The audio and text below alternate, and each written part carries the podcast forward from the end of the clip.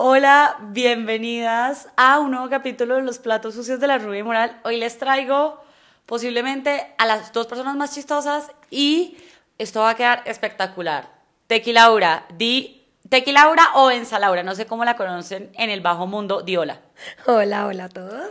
Y mi amiga costeña por excelencia, Arjona. Viviana Arjona, provinciana y chistosa. Bueno, perfecto. Eh, en este podcast eh, quiero que hablemos de un tema que ha causado, digamos, como mucha controversia en TikTok, sobre todo, porque he visto que, digamos, como las brujas de TikTok y todo esto han, lo han sacado, y es cómo manifestar a la persona que quiero, cómo manifestar a una persona en específico. Y yo quiero empezar por decir que nos ha pasado a todas, que hemos querido estar con una persona que no quiere estar con nosotras y que hemos hecho las ridiculeces más grandes de la vida. Yo he cambiado como mi comportamiento, he intentado como eh, ser lo que esa persona desea o lo que me han dicho que desea y eso nunca sale bien, o sea, jamás sale bien porque una de las cosas que, que puede ser como una bomba de tiempo es fingir lo que uno no es. ¿Ustedes qué piensan? Sí, de acuerdo, me parece peligroso, pero yo no siento que haya cambiado como quien soy, pero sí siento que he creído que es posible. O sea, no cambiar quién soy como persona, pero sí como que las cosas igual en algún punto se van a dar.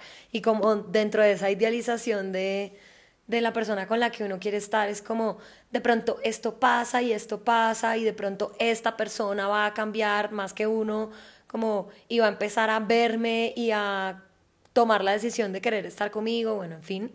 Como que eso me parece también igual de peligroso. Esperar que la otra persona cambie. Total. Y Vivi. A mí me ha pasado, sí, que he cambiado un montón y, y creo que mm, también hace parte un poco con mi personalidad, porque soy mucho más fuerte, como ruda. Y sí siento que he tratado de cambiar esa esencia para encajar y pues para gustarle también a un man, sí, total. Yo creo que siempre está la pregunta de ¿por qué no nos eligen? Si soy tan buena mujer y se los pongo que, eh, digamos que el por qué no nos eligen, para mí ha cambiado mucho de cuando tenía, no sé, 20 años a ahora y ahora me da más putería. Porque está uno más pulidito, ya hay más filtro y nada que lo eligen a uno. Entonces, em, bueno, lo primero que les quiero decir es que si una persona no quiere estar con ustedes y ustedes están deseando forzar esa situación, se están conformando con muy poco. Porque no hay nada peor que una persona que lo rechaza a uno, que no le contesta los mensajes, que lo trata a uno mal o ni siquiera mal. Ustedes han estado con una persona que es como monosílaba, que se le nota que no tiene ganas ni siquiera de responderle a uno un mensaje y uno dice como, ¿por qué sigo insistiendo aquí? O sea, ¿cuál es la puta gana que me respondan con eh, sí, no, eh, de pronto y como no concretando absolutamente nada?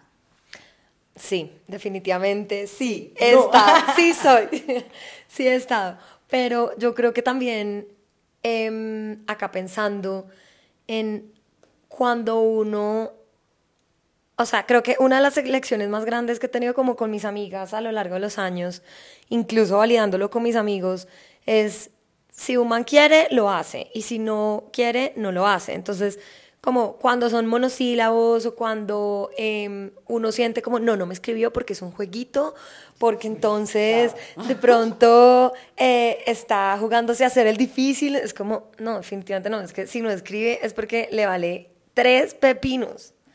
Entonces eso también. Yo creo que ya uno en este momento, siglo XXI, casi XXII, eh, eso ya debería estar mandado a recoger, ya. Ese jueguito de ser monosílabo para ser, para hacérsele interesante, ya, next. no va. pasa? Eso no pasa. o sea, es, no las mujeres sí. Las mujeres sí. Pero, pero, yo sí los creo hombres que yo creo que es falta de interés. Sí, es falta de interés, pero yo creo que el lado más de, bueno, no sé, yo también he sido la que ha echado respuestas corticas como para ver que, como para tantear el terreno. Por eso digo. Pelle sí, pero no lo ha hecho también. Es que de las mujeres sí, es como un jueguito, entonces como que no mostrar mucho interés porque se supone que los manes tienen que ser, como los que lo cazan a uno y el que está detrás y eso les genera, no sé, como más deseo de, de querer estar con uno, pero de parte de ellos es cero, o sea, juego negativo, creería, si no lo hacen, no quieren. El man es muy básico. Muy básico. No tiene tanta inteligencia como para echar ese análisis de pronto. Yo acá, yo acá estaba echándole puntos a ellos, pero bueno, me, me sumo a- al análisis de que no, da- no dan, no dan para esa estrategia total, sí, de acuerdo. Bueno, eh, en estos días estábamos hablando en la membresía de cuáles eran nuestros referentes acerca del amor y además de los matrimonios disfuncionales de nuestros papás, uno de mis referentes del amor, y les pongo a ustedes a que piensen en este momento, era Edward Cullen de, de Crepúsculo. O sea, un man que básicamente quería una muerta. Y eso a mí me ha marcado mucho la vida porque Bella es posiblemente la cosa más dócil que yo nunca logré ser pero como que nos metieron en la cabeza que si uno no era muy dócil, la pobrecita, la que se tenía que dejar cuidar, como la que tenían que salvar constantemente, entonces pues uno no iba a conseguir pareja, como este tonto en estos días de TikTok que salió a decir que no le gustaban las viejas que ganaban plata, ni que tenían su propio negocio. Entonces, bueno, así básicamente.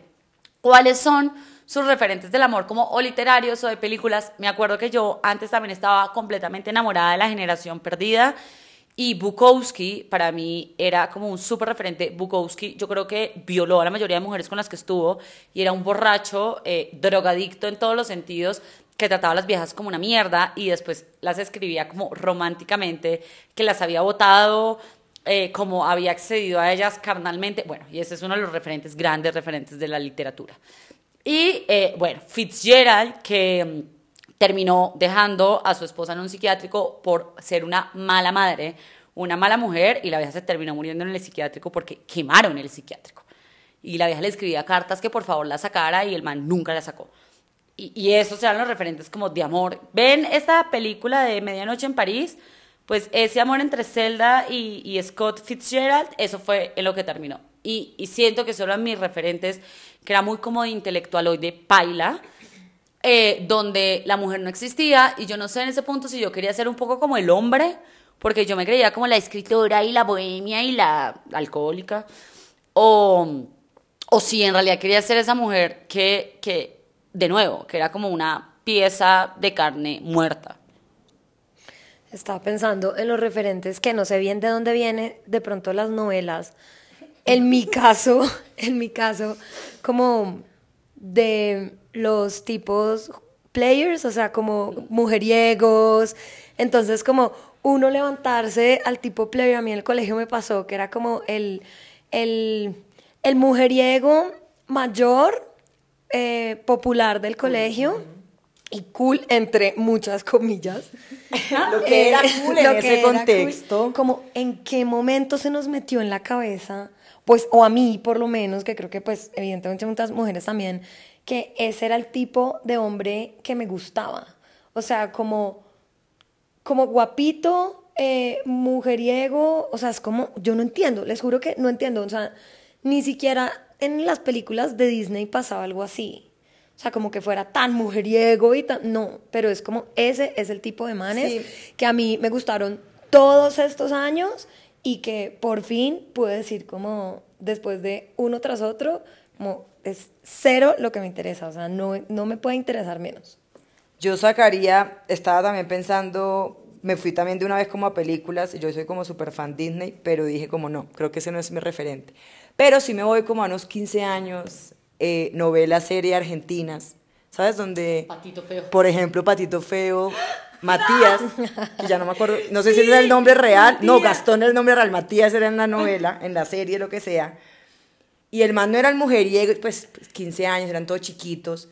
Pero el man era el chachito del colegio y el man cool y el que todas se querían morir por él, pero él solamente podía estar con la cool. Entonces uno, yo aquí, provinciana, la cachaca en el combo costeño, sí, como que era imposible que uno fuera la cool. Entonces el referente ahí es como que el cool nunca se va a fijar en mí, yo ahí nada que ver, soy patito feo y de pronto me pasa lo que me puede pasar en la, en la novela de me convierto en, en las En la que populares, escoge, en la que en la que luego escoge, pero creo que son referentes muy fuertes que ahorita uno dice, uy, yo que hice como, no tenía tanto mundo o tanto contexto más bien, que me encasillé en crearme ese referente y ahora digo, menos mal me zafé de ahí, porque ni estoy y me demoro para eso. Entonces sí, las novelas, las Novelas. telenovelas.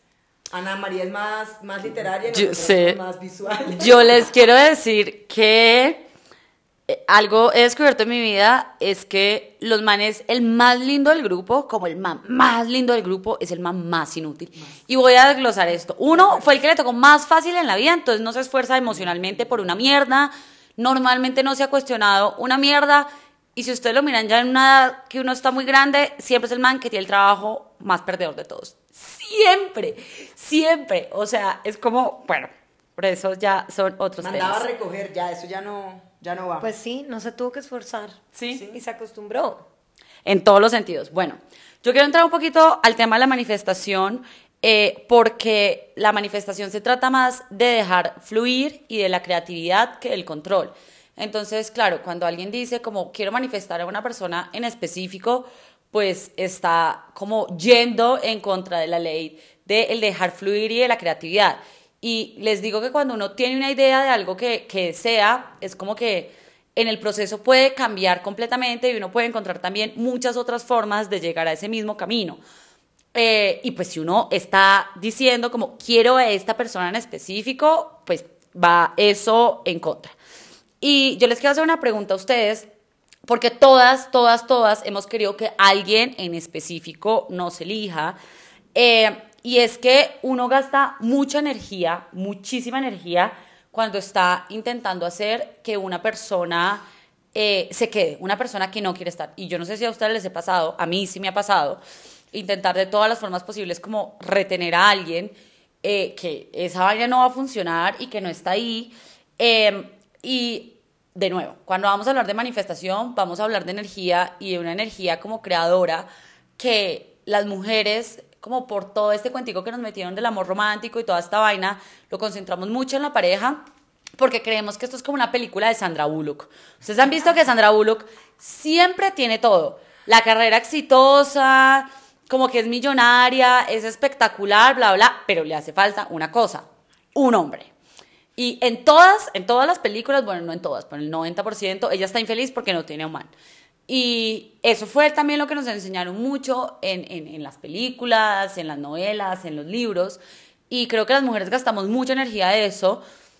Y gastando tanta energía como en una persona o, o, o en buscar como, como esa pareja determinada, se nos olvida que también tenemos como otro tipo de sueños y que también tenemos otras cosas que construir y que también tenemos como otras ambiciones y que también eh, nos merecemos plata, nos merecemos el puestazo, eh, bueno, todo eso. Entonces, yo quiero preguntarles, ¿ven cuando uno no deja de pensar en una persona o cuando quiere solucionar como algo con una persona o una situación y la energía de todo un día casi que a uno se le va ahí? Es como que no hay nada que infecte más como la cabeza eh, que eso. Y yo creo que yo hubiera podido hacer muchas otras cosas si no hubiera estado como envuelta en esa idea del de, amor romántico como constantemente y que mi vida tenía que estar como alrededor de esta persona, de solucionarle a esta persona. Y en estos días, no, en estos días no, ahorita, Laurisa estaba hablando de algo que para mí es como el desenganche, cuando quieres volver a la situación como de drama y de drenaje, de, sobre todo de una persona, puta, porque es que, que tu día te lo eclipse una persona, eso sí es muy mal parido. Yo creo que toca ser muy inteligente, como con poder identificar cuando alguien te está drenando energía que necesitas igual meter en ti y cuando cuando estás entregando energía a una persona que está más o sea, más correcta, no te la está chupando como un hueco negro como un hoyo negro, sino que te está rebotando de alguna forma positiva también. Y ahí como, pues, por ejemplo, mi caso que había un fantasma por allá muerto y estaba como justo el año pasado en un momento en donde había logrado como canalizar toda la energía en trabajarme a mí, en enfocarme en mis metas, mis proyectos, etcétera, etcétera. Y volvió a aparecer este fantasma eh, y estuve hasta, o sea, abrí la puerta y estuve hasta donde me di cuenta muy fuertemente que estaba cogiendo energía que yo necesitaba y que no me la estaba devolviendo por X o Y razón. Y ahí es como ser lo suficientemente inteligente para marcar límites, ni siquiera por él, porque esté haciendo cosas mal o no, negativas, o esté haciendo algo en especial, pero porque era energía que yo me di cuenta que necesitaba. Y la energía y el tiempo son limitados y uno tiene que saber en dónde la enfoca, a quién se la entrega y cómo la quiere, como también cuándo la necesita para lograr cosas que quiere lograr. Sí, ahí de acuerdo con Lau, es energía, o sea, como ser muy inteligentes en decidir a qué y a quién dedicarle tiempo, energía y pensamiento. Porque definitivamente a uno, y esto, pues, o sea, pasa cualquier cosa, le puede suceder a uno que le nuble totalmente el día o se lo, al contrario, se lo despeje total. Y ahí está el reto. Creo que eso es parte de series de Aprendiendo a Vivir.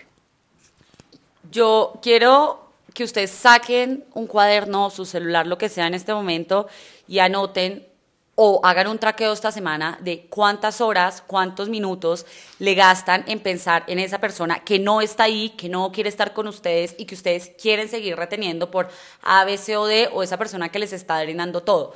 Yo creo que uno de los poderes más grandes para que las viejas seamos chiquitas de, de, de este sistema y de todo esto es ponernos a gastarle tanta energía al amor, porque una pareja es brutal, pero una pareja se debería, o sea, uno podría ser como el man, el man salta de pareja en pareja y se le acaba esto, sana y sigue con su vida. Las mujeres tendemos a creer más que hay un hilo rojo, el amor de la vida, una química excepcional. A mí el cuento más chistoso que yo me he echado en la vida es que tenemos una química excepcional o algo karmático o lo que sea y, y lo cierto es que el universo no te va a dar y no te va a dejar algo que no te responde, que no te corresponde, que no te quiere, que te hace sufrir y que te hace gastar tu energía de una forma en la que tu trabajo se va a la borda, el estudio se va a la borda, o sea, como cualquier cosa.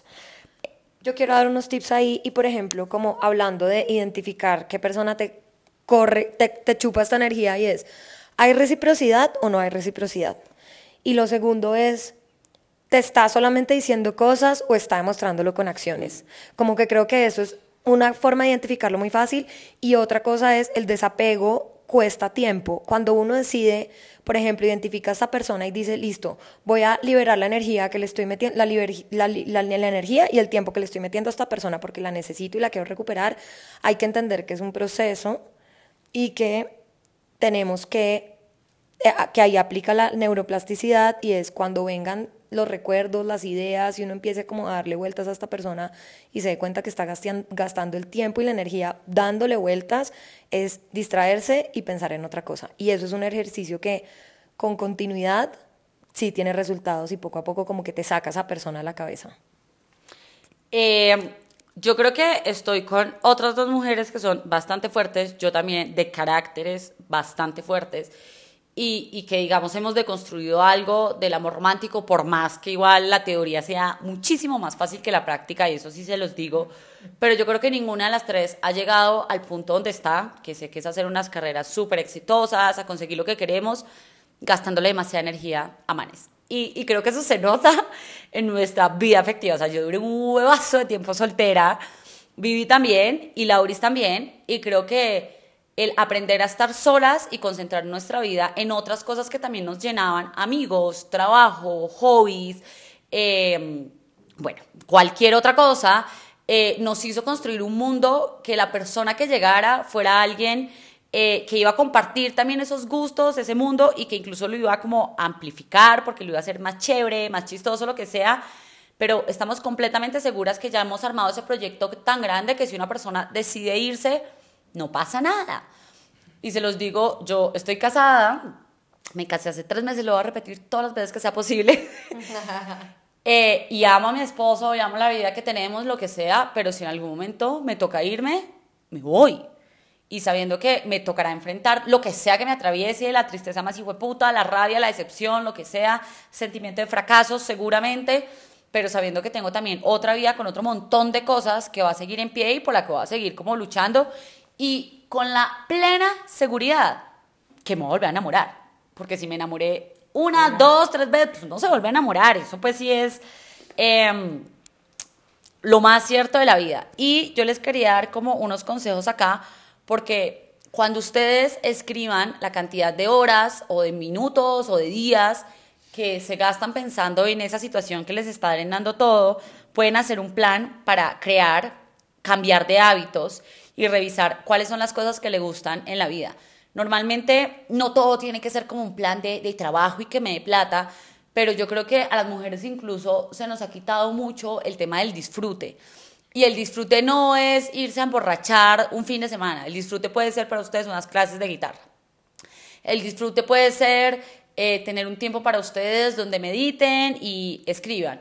El disfrute para ustedes puede ser encontrarse con un grupo de amigas a, hacer cerámica, no sé, cualquier cosa.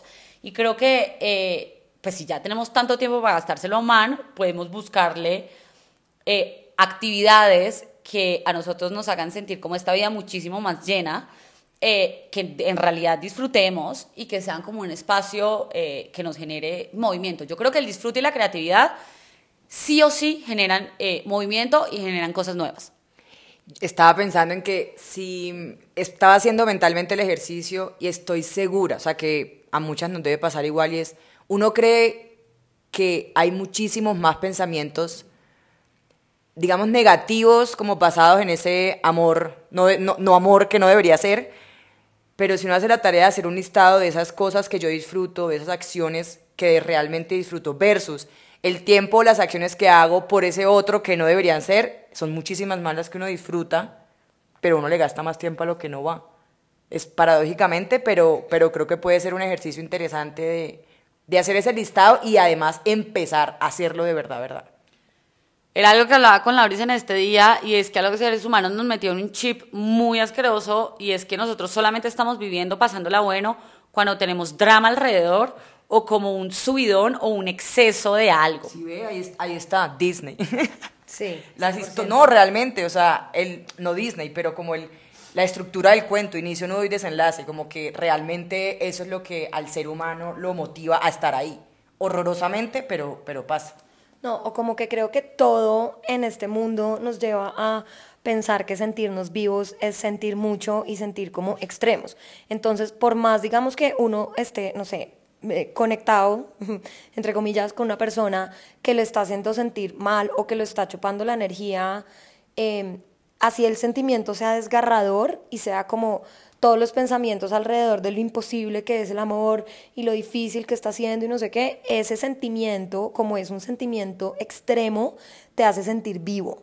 Y uno prefiere sentir eso y seguir dándole vueltas en la cabeza a esa persona, a no tener esa persona, porque pues no tienes nada más que te haga sentir.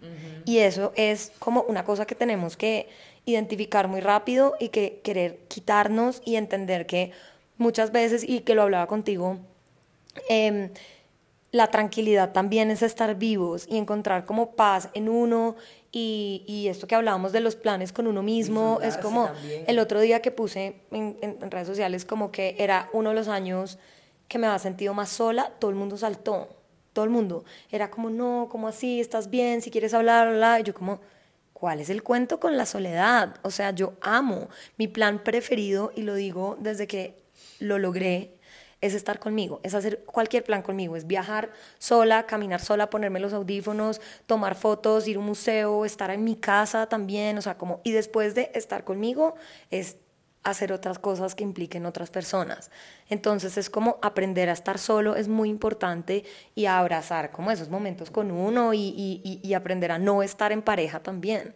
Porque pues si, si, si, la vida no te está dando una persona que, valga, que vale la pena, hay que estar solo y hay que aprender a hacerlo y no estar como buscando llenar ese, ese vacío que sobre todo siento que es mental y que nos implantaron ese chip de lo solos que estamos si no estamos con el amor o con una pareja o que pues, al final no tiene mucho sentido. Yo siento que yo he estado en muchas relaciones en las que solamente está una persona construida que no existe. Y esa es una de las vainas que uno cuando decide quedarse con alguien más tiene que replantearse o seguir luchando por alguien. Es lo que está funcionando aquí es esta idea imaginada o prefabricada que yo tengo del potencial que puede tener esta persona, o esta persona en realidad está haciendo ese tipo de cosas y, existe. Entonces, bueno, yo les quería hacer unas preguntas para que anoten, eh, para que busquemos un poco más en esa soledad que no está mal y es cuáles son las cosas que a ustedes les gusta hacer, cuáles son las cosas que ustedes disfrutan, cuáles son las personas que disfrutan, cuáles son los sueños que ustedes tienen, cuáles son las cosas materiales y no materiales que les gustaría lograr, cuáles son las cosas que quisieran cambiar en su vida. Y al final es si ustedes pueden empezar a hacer un plan de acción con cualquiera de esas cosas. Yo creo que son preguntas bastante válidas para empezar a llenar a una persona que, que, quiere empezar a saber cómo hago para estar sola, disfrutarme estar sola. Y es, pucha, ya tenés un montón de vainas, eh, empecemos a trabajar como eh, con, con esto. Porque fundamental, fundamental, para que ustedes manifiesten amor, para que ustedes hagan rituales después, para lo que sea, que ustedes tengan una vida tan disfrutable y tan construida, que esa persona llegue en un momento en que ustedes la están pasando bueno y están realmente agradecidos con lo que han construido. Porque de verdad que llenar desde como la necesidad y el drama es una vaina bien hijo de puta pero llenar desde la rutina, que a la gente le parece espantoso, llenar desde la tranquilidad y llenar desde saber que uno ya todo lo tiene y todo lo puede, pues es una cosa totalmente diferente. Y si ustedes quieren manifestar amor, no a una persona como en específico, espero que les haya quedado claro que por ahí no es y que eh, los seres humanos no deberíamos forzar a otra persona que no quiere estar a estar eh, sí creo que uno tiene que hacer una lista de negociables e innegociables y les puedo apostar que esa persona que ustedes quieren retener posiblemente está en la lista de innegociables casi entera. Em, otro tip que les tengo es que no se acuesten más con tipos que no las están tratando correctamente. Y yo sí creo en este momento que el sexo incluso también es una energía y que pues meterse con gente que a uno incluso le cae mal, hasta allá pues no deberíamos llegar. Y el último consejo que les quería dar es que sí o sí hay que generar vacío para que nos lleguen cosas bonitas. Y para generar vacío tienen que soltar la idea de esta persona que no quiere estar con ustedes, tienen que soltar el drama, tienen que soltar el tóxico. Eh, y yo sé que suena muy fácil decirlo, pero pues por lo menos hay que intentarlo. O sea, como que en, uno ahí cuando lo intenta una y otra vez, ahí lo va haciendo mejor y pues se necesita estar en ese proceso. No sé, ¿ustedes qué quieren decir como ya para cerrar? Sí, o sea, con lo de, lo de abrir espacio para otra persona es muy importante porque al final, si tu cabeza está concentrada en alguien que no te está aportando, ahí es donde está la energía que de pronto necesitas para dársela a otra persona que sí te puede aportar. Y eso uno muchas veces no lo entiende y está eso, como pegado a ese sentimiento o a esos recuerdos. Uno también muchas veces vive en el pasado, ¿no? Entonces como pegado a la imagen y al recuerdo de lo que fue con esta persona, lo que sentí con esta persona, lo que sentimos X día a tal hora, es como, estás, me estás hablando de, una idea, de algo del pasado o de algo que sigue pasando. Se siguen sintiendo igual, sigue como actuando en reciprocidad como lo hizo en algún momento y uno está como pegado y pegado y pegado. Eso de liberar espacio me parece súper importante. Lo digo por experiencia absolutamente propia. Cuando uno pone límites, los límites no se ponen por ponerle los límites a la otra persona. Los límites se ponen por uno marcar un antes y un después y mandar un mensaje a la vida, a uno mismo, al universo, no a esa persona de es un patrón con el que quiero cortar o es una persona que ya no quiero en mi vida, que no quiero que ocupe más espacio en mi mente, en mi corazón, en mi energía, etcétera cuando uno pone esos límites, realmente está abriendo camino y está abriendo ese espacio que es súper necesario para que otra persona llegue y encuentre esa energía liberada y uno pueda darla. Yo me quedo con cuatro cosas aquí como de, resumen. Como el, el, el 1, 2, 3, pero acá van a ser cuatro. Primero, em, como el identificar que hay algo que no me está gustando de esa relación o de, ese, de eso que me estoy agarrando. Segundo, proponerme específicamente de como el, poner el límite y cuál va a ser ese límite que va a poner. Tercero, el despegarme de eso que no me está haciendo bien.